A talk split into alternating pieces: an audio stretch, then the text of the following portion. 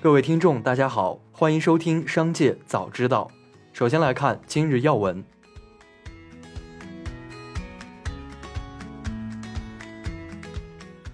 十二月十八日，蔚来宣布获得阿布扎比投资机构约二十二亿美元的战略投资。有报道称，蔚来创始人、董事长、CEO 李斌不再是大股东。对此，李斌回应称，这些媒体功课没做够。第一，上市时自己将五千万股转给用户信托，现在股权表里没有减掉，也就是说自己早就不是经济意义上的第一大股东。第二，因为有超级投票权，自己的投票权仍然保持最多，在股东投票层面的变化很小。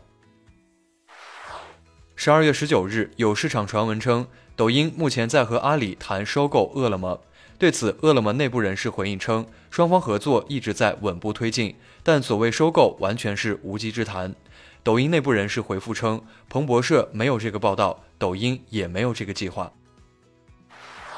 下面来关注企业动态。十二月十九日，针对近日平安证券与方正证券或将合并的传闻，中国平安方面回应记者称，公司将从股东价值最大化出发，按照有关监管部门的规定和指引，稳步推进相关问题的解决。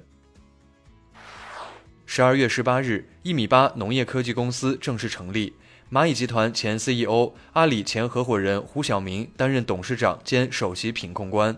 据天眼查显示，一米八海洋科技浙江有限公司目前有六位股东，其中第二大股东杭州大井投二十二号文化艺术有限公司持股比例为百分之十，而马云持有该公司百分之九十九的股权，因此一米八海洋科技被认为是马云的新投资动向。十二月十八日，抖音宣布上线新功能反网暴法律咨询。据介绍，这一项功能由抖音与中国法律咨询中心合作推出，目的是为疑似已遭受网暴的用户免费提供法律咨询服务。用户在抖音 App 首页搜索“网暴”“网络暴力”等关键词，点击维权指引即可看到相关内容，也可通过抖音安全中心板块逐步进入。此前，抖音平台已上线了一键防暴、一键举报等一系列功能。陕西白水杜康酒厂股份有限公司在官方网站发布通知，从二零二四年一月一日起，停止白水杜康品牌厂内合作开发产品的一切事宜。这意味着白水杜康酒厂停止一切贴牌产品，聚焦白水杜康酒自营产品。日前，有网友在社交平台爆料，海底捞即将推出自助餐服务，预计十二月十八日将在上海及杭州的各一家门店试点推出，且均在午市时间段推出。记者向海底捞官微、官博客服中心求证此事，均得到以下回复：工作日午市自助餐福利活动还在内测打磨中，建议关注门店的微信社群公告，如有新活动也会及时通知大家。十二月十九日，乐视视频官博宣布，乐视视频内容分账合作入驻平台现已开放。据乐视视频分账模式介绍，版权始终归片方所有，自主入驻和退出，收益百分之百返回片方。最后来关注产业发展动态。十二月存储现货市场氛围平淡，加上部分客户已经提前备货，整体拉货动力不足，市场观望态度浓厚。近期上游 NAND 资源涨幅放缓。行业及嵌入式成品端价格持平为主，渠道行情仍处于持续倒挂的状态，市场整体行情变动放缓，并等待供需进一步动向。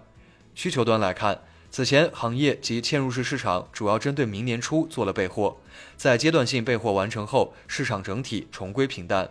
而 NAND 资源市场持续上扬，成品端价格已经水涨船高，并不便宜，整体呈现缩量持平至小涨的市况。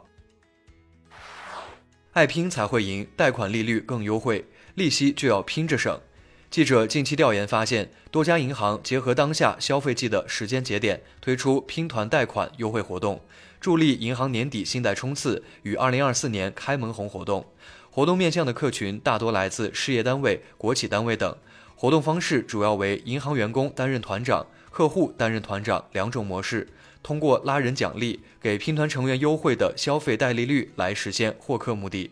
事实上，银行曾在2020年掀起一阵拼团潮，彼时引起了监管部门关注。专家认为，银行顺应潮流推出相应的营销手段，需注意在依法合规的范围内，不能变相降低必要的标准和准入条件。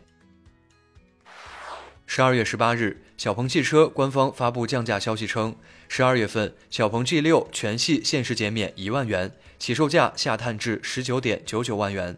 需要注意的是，这一款被称作小鹏救命稻草的 G 六才刚刚上市不足半年，可见其销售压力之大。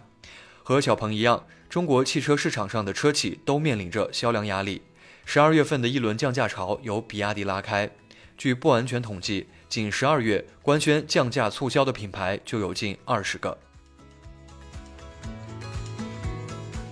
以上就是本次节目的全部内容，感谢您的收听，我们明天再会。